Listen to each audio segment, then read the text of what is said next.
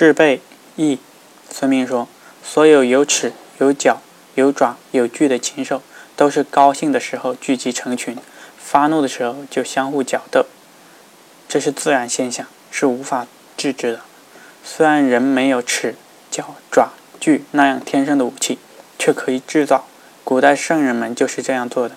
皇帝制造剑，而兵刃的作用就像剑一样；后羿制作弓箭、弓弩。”而兵士就要像弓弩发射一样，一往无前。夏禹制作舟车，而用兵的机变也像舟车灵活多变一般。商汤、周武王制作长兵器，兵权就要像长兵器一样紧握在手。以上四个方面都是用兵的根本。怎么知道军阵像剑一样呢？剑是无论早晚都佩戴在身上，但不一定使用。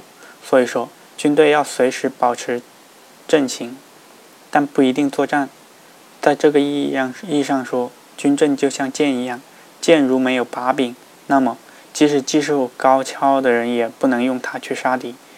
军阵如果没有后卫，就像没有用剑技巧的人，却用没把的剑去杀敌一样，那是完全不懂用兵的情理。所以说，军阵有前锋，又有后卫。而且协调一致，保持阵势稳定，敌军就必定会败走。如果沿军阵既无前锋又无后卫，怎么知道兵士和弓弩一样呢？弓弩是从肩和胸部之间发射出去的，在一百步以外杀伤敌人，敌人还不知道弓弩是从哪里射来的。所以说，兵士兵士要像弓弩一样，在敌军尚不知道时，已经给予打击了。怎么说用兵即便像舟车一样灵活呢？怎么知道兵权像长兵器一样呢？所以说，兵权像长兵器一样指挥作战，白天都用旗帜，晚上都用筋骨，借以传达作战命令。这四项都是运用的根本。人们常常以为会运用会运用了，其实并没有完全懂住懂得其中的奥妙。